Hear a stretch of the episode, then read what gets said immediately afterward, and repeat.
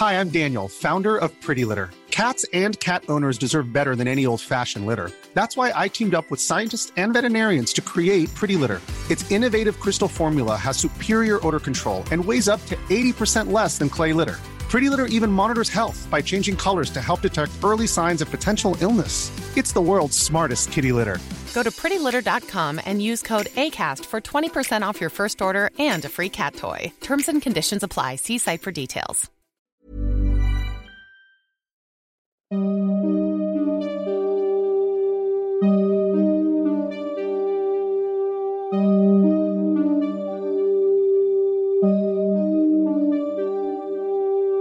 los siguientes minutos escucharás historias que podrían quitarte el sueño. Cosas que pasan con mayor frecuencia de lo que podrías imaginar. Anécdotas vividas por personas reales, como tú, como yo. ¿Estás listo para escucharlas? Así que ponte cómodo y apaga la luz, porque yo soy Emanuel Morales. Y yo, Kevin García. Y estas son Las historias del mundo creepy. Antes de comenzar con las historias de este episodio, queremos recordarles que nuestro libro Estoy muerto y sigo gritando, una antología de terror, ya está a la venta.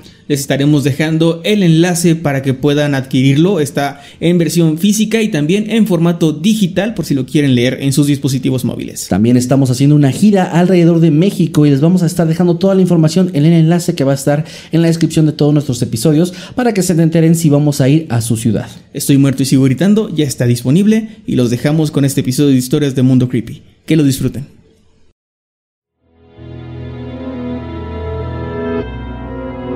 En la película del año 2004 llamada El efecto mariposa, se nos explica la teoría del caos y cómo es que el simple aleteo de una mariposa puede provocar un huracán en la otra parte del mundo.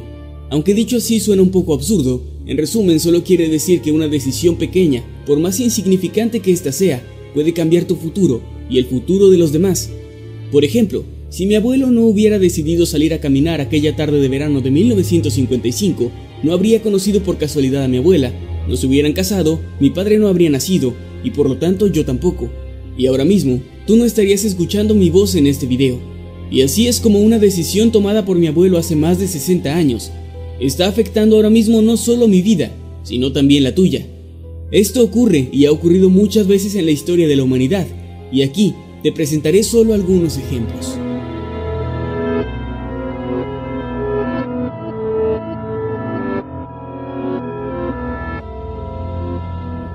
En 1954, un niño de 12 años aparcó su bicicleta solo por unos minutos en una tienda para realizar algunos encargos, pero al volver por ella se encontró con que ésta le había sido robada. Lleno de furia acudió a la policía para denunciar el robo. Furioso, el niño le dijo al oficial de policía que lo atendió que una vez que atrapara al ladrón iba a darle una paliza. El oficial, que también era entrenador de box, para tratar de calmar al niño, le dijo que si quería golpear al ladrón, primero debía aprender a pelear. El nombre de aquel niño era Cassius Clay, aunque probablemente lo conozcas mejor como Mohamed Ali. Así que si aquel ladrón no hubiera robado esa bicicleta, probablemente el campeón del mundo que conocimos jamás hubiera existido.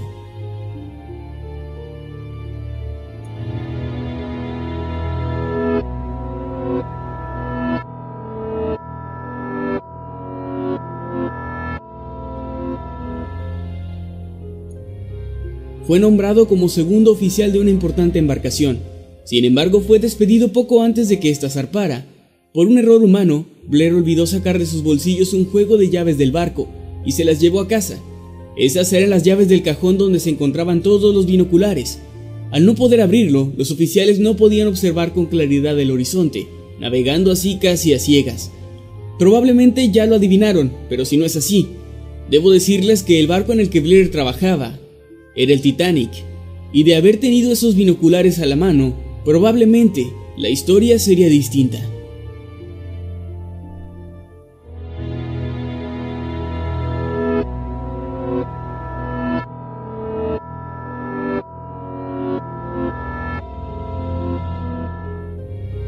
A mediados de 1918, al final de la Primera Guerra Mundial, el ejército alemán retrocedía y el conflicto básicamente había concluido.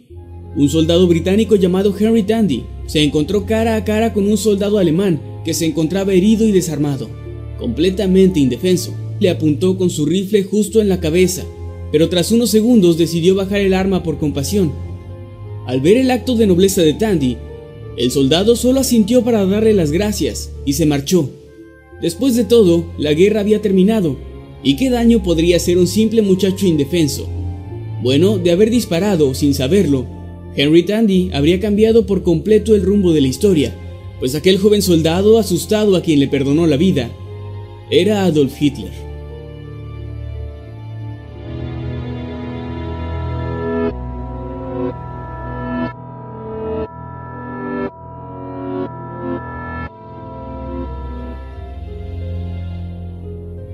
Howard Hughes era un genio en toda la extensión de la palabra. Era piloto, director de cine, ingeniero, inventor y muchas otras cosas más y en una ocasión mientras probaba uno de sus aviones prototipo, sufrió un terrible accidente que casi le cuesta la vida. Hughes tenía el cuerpo destrozado, pero aún así se encontraba consciente, y las camillas del hospital en aquel tiempo eran tan rígidas e incómodas que Hughes llamó a sus ingenieros para que le hicieran una cama de acuerdo a sus necesidades. Siguiendo sus instrucciones técnicas, le pusieron un sistema hidráulico manejado por 30 motores eléctricos que le permitían ajustar la cama pulsando varios botones. Un diseño tan innovador que ahora se utiliza en todos los hospitales modernos. Así que sin el accidente de Howard Hughes, probablemente la estancia en un hospital sería todavía más incómoda.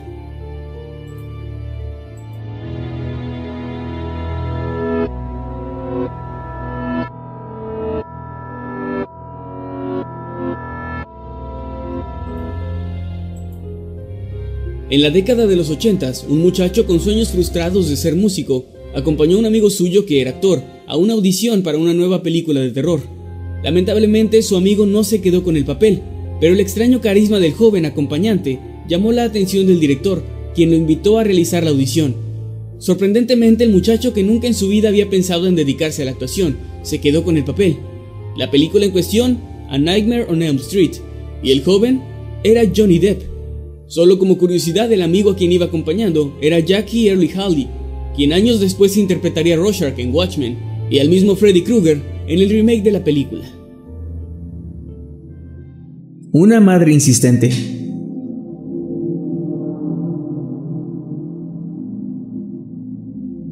El 14 de noviembre de 1863 nació en Bélgica un niño llamado Leo Hendrik Beekland. Su madre, una empleada doméstica, y su padre, un zapatero el cual insistía en que su hijo, ya un poco más crecido, aprendiera el oficio de la familia y siguiera con la tradición de fabricar calzado. Sin embargo, esto no era lo que la mujer quería, así que convenció a su marido de que le permitiera al joven Leo entrar a una escuela secundaria pública. Esto al final se logró y el chico conoció a su más grande pasión, la química.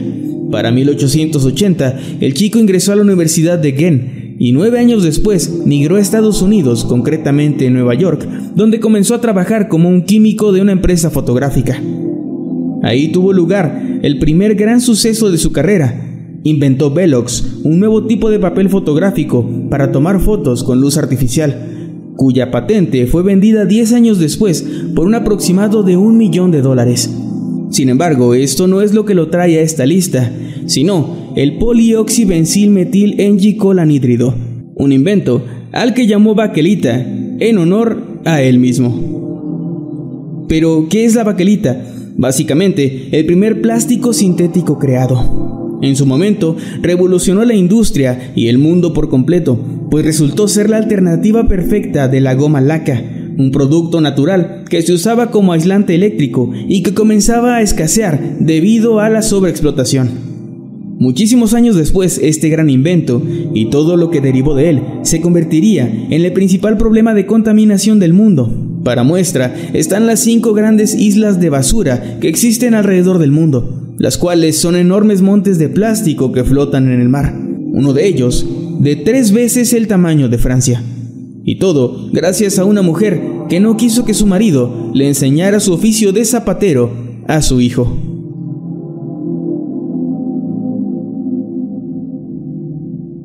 un perro y Al Qaeda.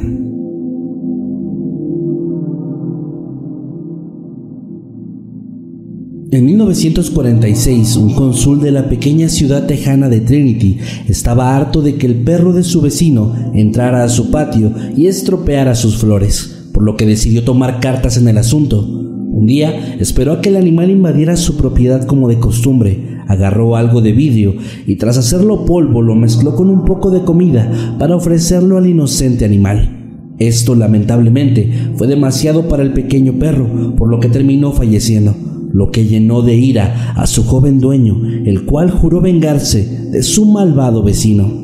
Lo primero que hizo fue incendiar su jardín, pero eso no fue suficiente, así que Charlie, como se llamaba el niño, decidió que tenía que hacer algo más grande para darle un escarmiento al sujeto. Y el día finalmente llegó, cuando se dieron las elecciones para el puesto que Charles, el vecino, ocupaba. Este pretendía reelegirse y el chico, aprovechando esto, tomó la camioneta de sus padres y comenzó a ir a casa por casa, llevando a la gente hasta el lugar donde debían votar no sin antes contarles lo que el sujeto le había hecho a su pobre mascota. Esto le cayó conseguir 95 votos en contra para el cónsul de un total de 100 personas que llevó hasta las urnas. Dicha cantidad fue suficiente para que el hombre perdiera su puesto frente a su contrincante. Este hecho despertó en Charlie un interés bastante grande en la política, por lo que poco a poco fue inmiscuyéndose en ese ambiente hasta llegar a ser congresista y trabajar en la CIA. Una vez ahí, se dedicó a impulsar un plan para armar y entrenar a los muyahidines afganos en su lucha contra la Unión Soviética y sus estados aliados, lo que concluyó con la victoria de los primeros y desembocó en la subsecuente creación del grupo Al-Qaeda, responsable de los atentados del 11 de septiembre y varios más. Uno de los más grandes avances médicos.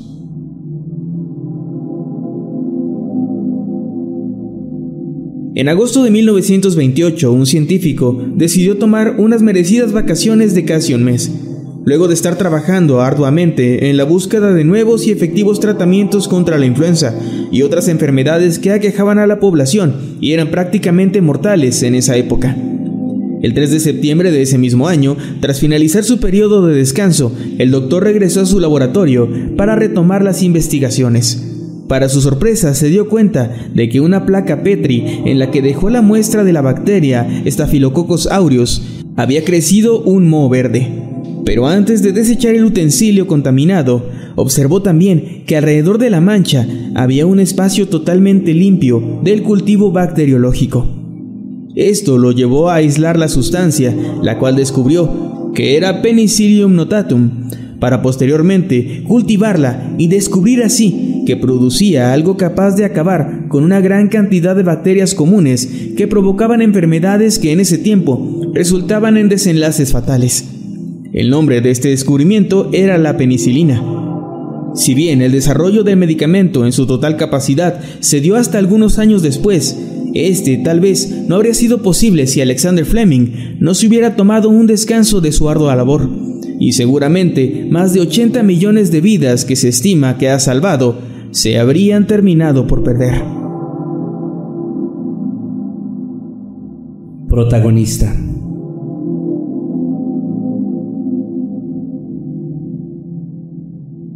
El 21 de febrero del año 2001, una joven modelo y estudiante de tan solo 23 años de edad llamada Ashlyn Ellerin tenía una cita con un chico, con el cual estaba comenzando a salir, el actor Ashton Kutcher, quien tenía pensado llevarla a una fiesta de los Grammy.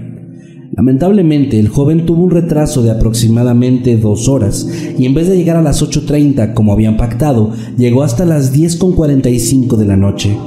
Apenado por el retraso, tocó varias veces a la puerta sin recibir respuesta alguna de la chica. Kutcher se asomó por la ventana y solo vio una mancha roja que creyó se trataba de vino tinto derramado en el suelo. Esto lo hizo pensar que Ashley se había molestado por su demora y se había ido, con la idea de que la había dejado plantada pues cabe mencionar que en varias ocasiones le habló por teléfono para disculparse y avisarle que llegaría tarde. Sin embargo, en ninguna de ellas la llamada recibió respuesta. Bastante avergonzado por su tardanza, Ashton se retiró del lugar y se fue a su compromiso con la academia. Al día siguiente, la compañera de vivienda de Ellerin entró a la casa y encontró ahí una escena sumamente espeluznante. La joven estudiante estaba tirada en el suelo con 47 puñaladas en el pecho, estómago, espalda y cuello, las cuales le arrebataron la vida la noche anterior. El culpable resultó ser un vecino llamado Michael Gargiulo, el cual ya había cometido un crimen parecido en Illinois y cometió dos más en California tiempo después, aunque su última víctima logró sobrevivir, lo que llevó a su captura. El detalle a tomar en cuenta aquí es que el crimen que provocó el fallecimiento de Ashley tuvo lugar cuando ella se estaba arreglando para su cita con Kutcher, es decir, si el actor hubiera llegado a tiempo, probablemente la joven seguiría con vida, aunque eso también podría haber provocado que Gargiulo tuviera otras víctimas e incluso más de las que tuvo. También cabe mencionar, más que nada como dato curioso, que el actor protagonizó más tarde la famosa película El efecto mariposa.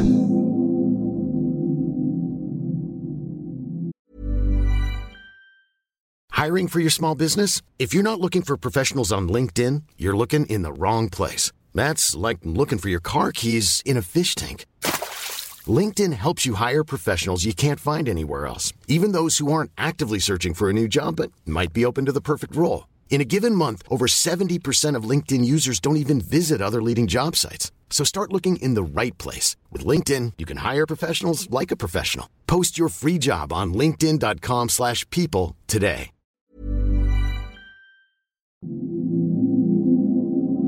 La maceta.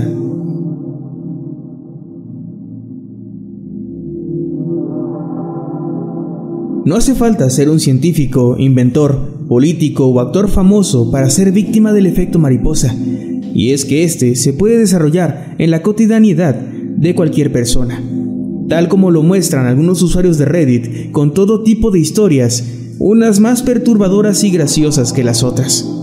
Tal es el caso de alguien llamado Mr. Hats, esta persona cuenta que en una ocasión, mientras caminaba hacia un elevador, observó dos macetas, las cuales se encontraban algo desfasadas en sus ubicaciones, por lo que decidió mover una de ellas algunos 7 centímetros con la intención de que estuvieran acomodadas de forma más simétrica.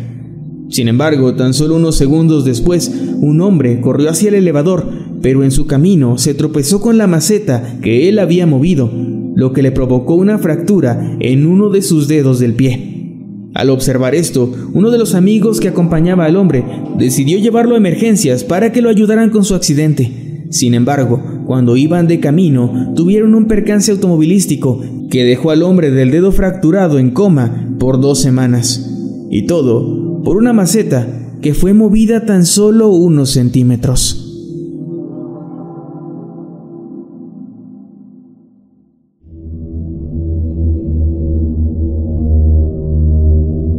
En algún punto de noviembre de 2019, un hombre va a un mercado de la ciudad de Wuhan, de la provincia de Hubei en China, y compra un murciélago, el cual posteriormente prepara en sopa, sin imaginar que el pequeño animal llevaba consigo un nuevo virus que pondría en jaque al mundo entero. Varios días después, el sujeto comienza a presentar fiebre, dolor y dificultad para respirar, por lo que el 17 de noviembre es diagnosticado con neumonía de causa desconocida en un hospital de la misma ciudad.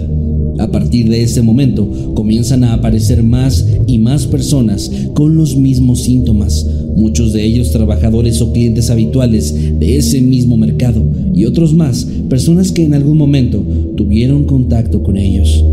Para el 31 de diciembre de ese año, según las autoridades chinas, ya había un total de 27 casos confirmados de la nueva y extraña neumonía. Seis días después, el 6 de enero, se descubrió el virus causante de dicho padecimiento y una semana después ya había 41 casos confirmados del recién descubierto COVID-19. Al día siguiente se registra el primer caso en el extranjero, en Tailandia para ser exactos, y a partir de ahí comienza una escalada de infectados, siendo los siguientes Japón, Corea del Sur y Estados Unidos, el cual fue el primer país del continente americano en recibir el virus. La rápida propagación de la enfermedad hizo que en cuestión de días esta ya estuviera prácticamente en todos los continentes, obligando así a las autoridades mundiales a establecer medidas sanitarias, entre las que destacó en todos los países el confinamiento. Sin embargo, la pandemia no tuvo consecuencias solamente en la salud mundial, sino que llevó al planeta al borde de una de las mayores recesiones económicas en la historia moderna.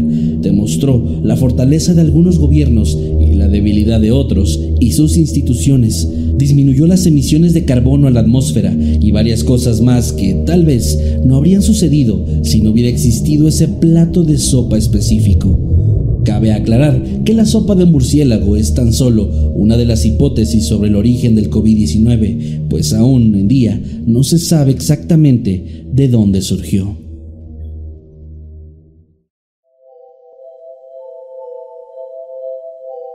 El 6 de abril de 1986 tuvo lugar en Chernobyl el accidente nuclear más famoso de la historia, todo a causa de un fallo eléctrico durante una prueba de seguridad.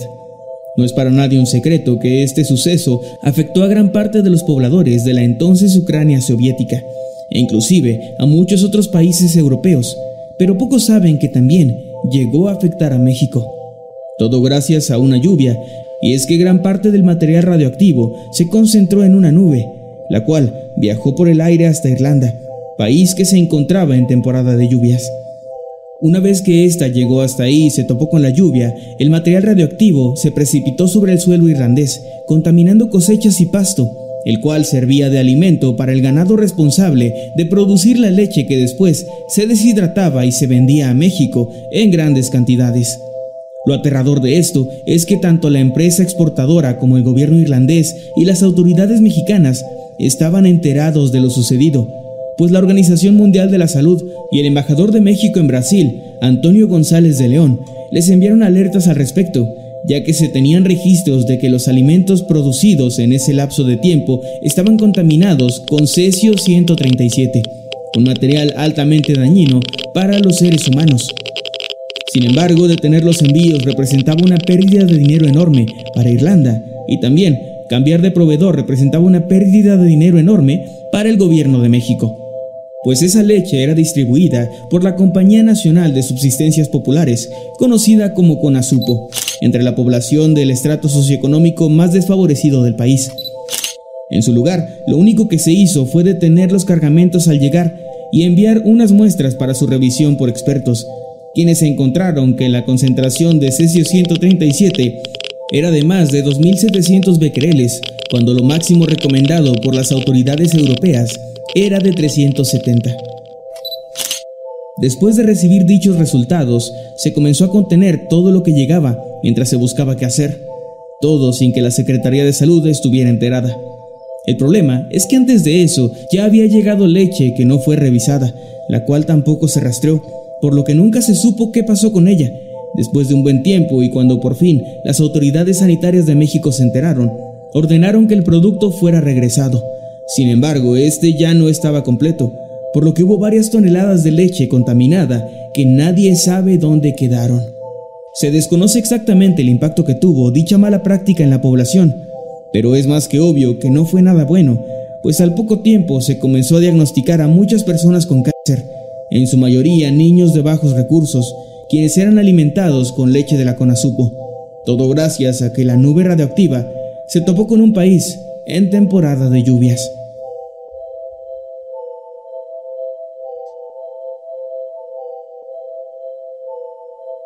Durante 28 años, Alemania estuvo dividida en dos partes gracias al mítico muro de Berlín, hasta que el 9 de noviembre de 1989, esta enorme barda de hormigón y acero de más de 150 kilómetros de largo por fin cayó, dando lugar a uno de los acontecimientos históricos más importantes y famosos de la historia mundial, pero también a un gran ejemplo del efecto mariposa y es que una serie de acontecimientos y reformas llevaron al gobierno alemán a planear la apertura de las puertas para el 10 de diciembre de ese mismo año, pero durante una rueda de prensa en la que las autoridades estaban hablando al respecto, un reportero le preguntó a Winter Schabowski, portavoz de la República Democrática Alemana, sobre la fecha en la que estas medidas comenzarían a ser efectivas, a lo que el hombre respondió que yo sepa inmediatamente, sin demora.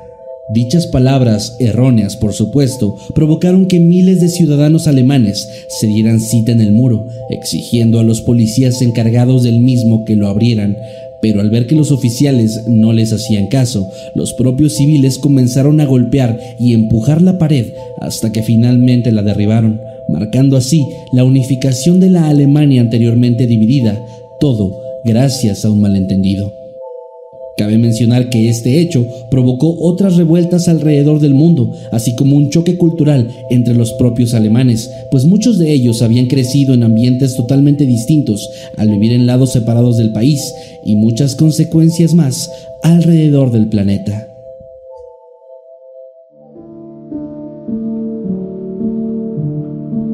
Como ya mencionamos en el video anterior de esta misma temática, no todos los casos de efecto mariposa tienen que ser llevados a grandes descubrimientos científicos, guerras o catástrofes de gran magnitud.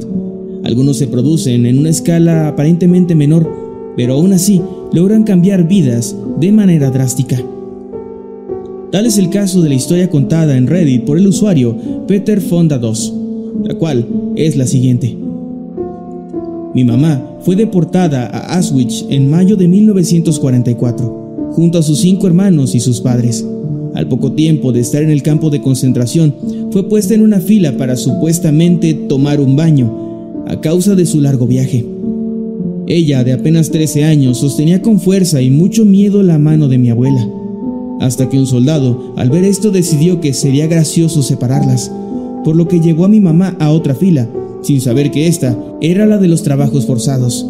15 minutos después mi abuela estaba sin vida y mi madre trabajando en los campos donde permaneció casi un año, pues en abril de 1945 fue liberada por los rusos y se fue a Rumania, donde después conoció a un hombre, se casaron y gracias a eso aquí estoy yo. Por supuesto, ese baño al que las llevaban no era sino una cámara de gas.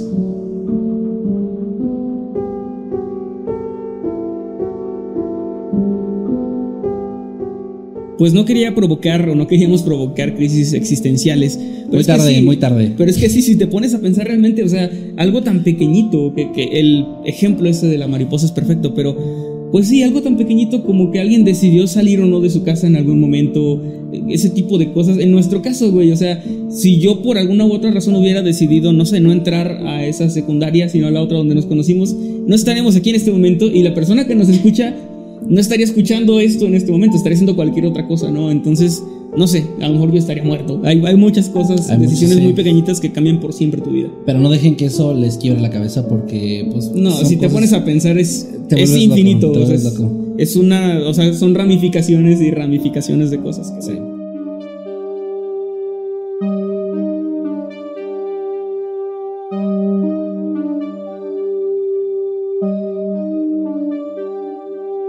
Hemos llegado al final de este episodio. Esperamos que haya sido de tu agrado.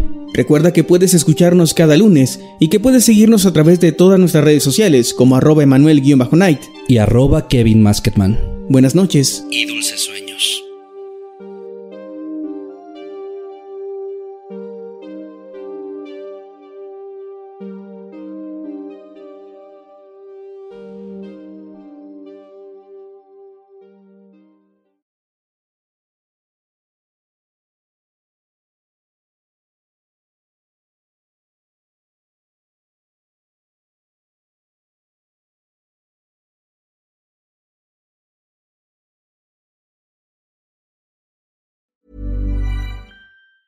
If you thought the only way to get a more defined jawline with natural looking results was through surgery, think again. Juvederm Volux XC is a non surgical injectable gel filler that improves moderate to severe loss of jawline definition and can help you achieve natural looking results with little downtime. Even better, this improved definition lasts up to one year with optimal treatment. No maintenance required. Improve jawline definition for a smooth, sculpted look with Juvederm Volux XC. For important safety information and to find a licensed specialist, visit juvederm.com. That's J U V E D E R M.com. Not for people with severe allergic reactions, allergies to lidocaine, or the proteins used in Juvederm. Common side effects include injection site redness, swelling, pain, tenderness, firmness, lumps, bumps, bruising, discoloration, or itching. There's a risk of unintentional injection into a blood vessel, which can cause vision abnormalities, blindness, stroke, temporary scabs, or scarring. Talk to a licensed specialist to find out if it's right for you.